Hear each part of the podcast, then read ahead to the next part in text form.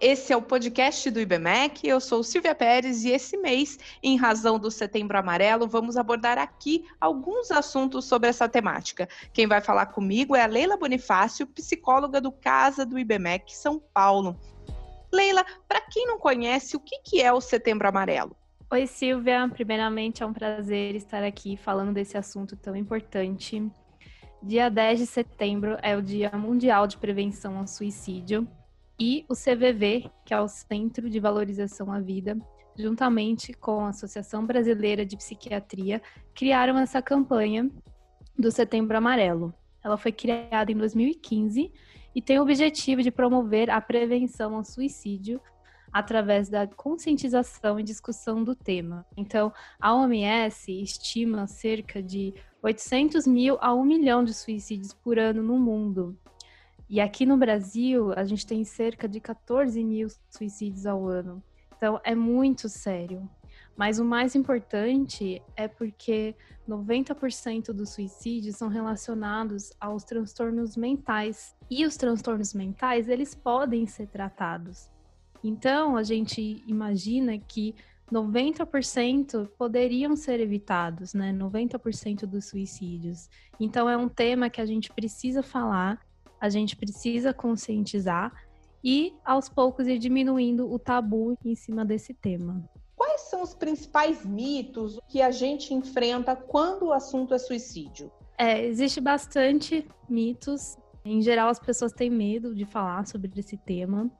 Então, alguns mitos é de que se falar sobre o suicídio é, ou sobre a depressão vai fazer com que ela piore ou que a pessoa cometa suicídio que depressão é falta de Deus, é, ou que é mimimi, é, ou se ela tivesse ocupada, ela não estaria pensando nisso, ou ela não estaria doente com depressão, por exemplo. Eu falo muito da depressão porque a maioria dos casos de suicídio são relacionados com depressão, mas também não é a única doença mental relacionada ao suicídio, né? A gente tem várias, mas, assim, a depressão costuma ser a principal, né? Por isso que eu falei bastante.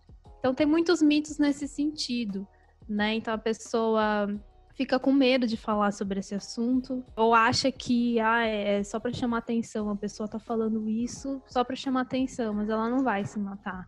E é aí que mora o perigo, porque a pessoa costuma dar sinais, sim, então a gente não pode ignorá-los. É possível ajudar? É possível sim, com certeza.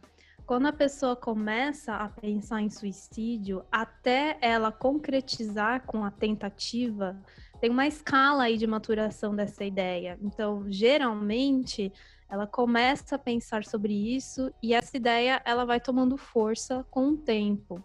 Então, é muito difícil ocorrer assim do dia para noite ela pensar e já cometer. Então, como tem essa escala, a gente acredita muito sim que tem uma saída. Então, quanto mais cedo a pessoa buscar ajuda, melhor. Então, preste muita atenção nesses sinais que as pessoas vão dando ao longo do tempo, através da fala, dos comportamentos. Escute sem julgar, sem diminuir. E oferecer ajuda é fundamental. Onde buscar essa ajuda?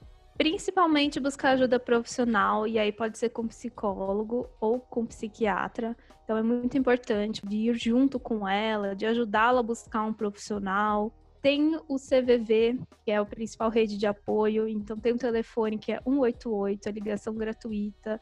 Tem o site deles, que é cvv.org.br, e nesse site você consegue conversar anonimamente por chat ou por e-mail. Né? E para emergências, é, a pessoa pode acionar SAMU, pronto-socorro, hospitais em geral. Muito obrigada, Leila, pelas informações. E o podcast do IBMEC vai ficando por aqui. Outros conteúdos você pode conferir no Spotify do IBMEC ou no blog IBMEC Insights. Até a próxima!